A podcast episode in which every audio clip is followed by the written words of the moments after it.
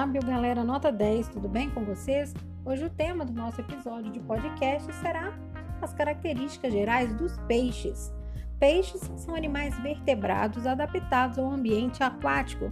Existem mais ou menos 28 mil espécies e acredita-se que eles tenham surgido por volta de 500 milhões de anos atrás. E na evolução, houve uma série de adaptações que representaram os peixes melhores condições da sobrevivência no habitat aquático. Entre as principais características do grupo, pode-se destacar o corpo com formato em geral hidrodinâmico, isto é, achatado lateralmente alongado, que favorece o seu deslocamento na água, presença de nadadeiras e estruturas de locomoção que são classificadas de acordo com a localização, podendo ser peitorais, dorsais, caudais e etc. O corpo é coberto por escamas que protegem é, contra o atrito, ou seja, diminui o atrito com a água, e a pele é dotada de uma série de glândulas produtoras de mofo. A musculatura do tronco é segmentada, o que permite a realização de movimentos ondulatórios. São animais pecilotérmicos, significa que a temperatura do corpo varia de acordo com a temperatura do ambiente. A respiração é branquial, ocorrendo por meio de brancas que podem ou não estar protegidas por uma espécie de tampa chamada de opérculo. Existem alguns peixes que apresentam uma uma, um pulmão primitivo, sendo assim chamados de peixes dipnóicos ou pulmonados, onde eles conseguem ficar longos períodos fora da água. É o caso, por exemplo, da piramboia. O sistema circulatório é fechado e o coração tem apenas duas cavidades, um átrio e um ventrículo.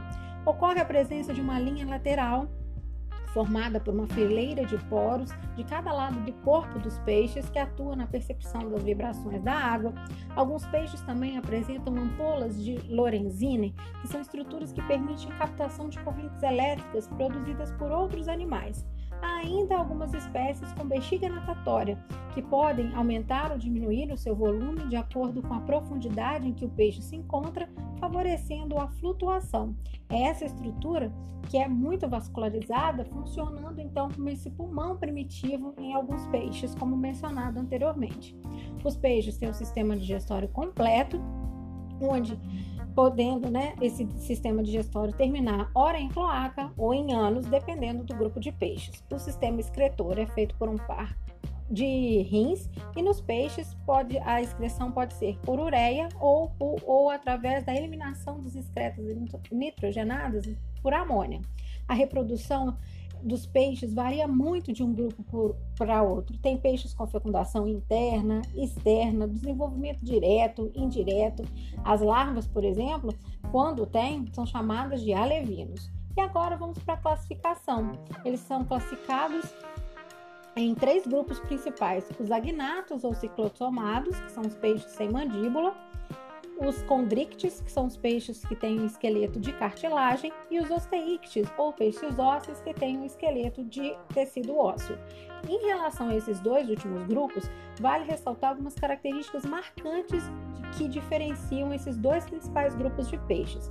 Os condrictes, ou peixes cartilaginosos, e os osteictes, ou os peixes ósseos, não se diferenciam só pelo esqueleto, não. Que dos condrictes ou cartilaginosos é de cartilagem e do osteictes ou os ósseos, obviamente, é de osso. Eles também se diferenciam, diferenciam por exemplo, pelas brancas, que nos condrictes não são protegidas pelo opérculo e nos ósseos são.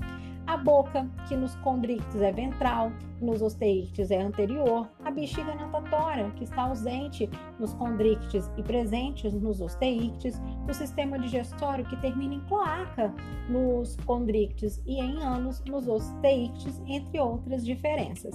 Esse foi o nosso podcast de hoje, falando um pouco sobre as características dos peixes. Um beijo e até a próxima!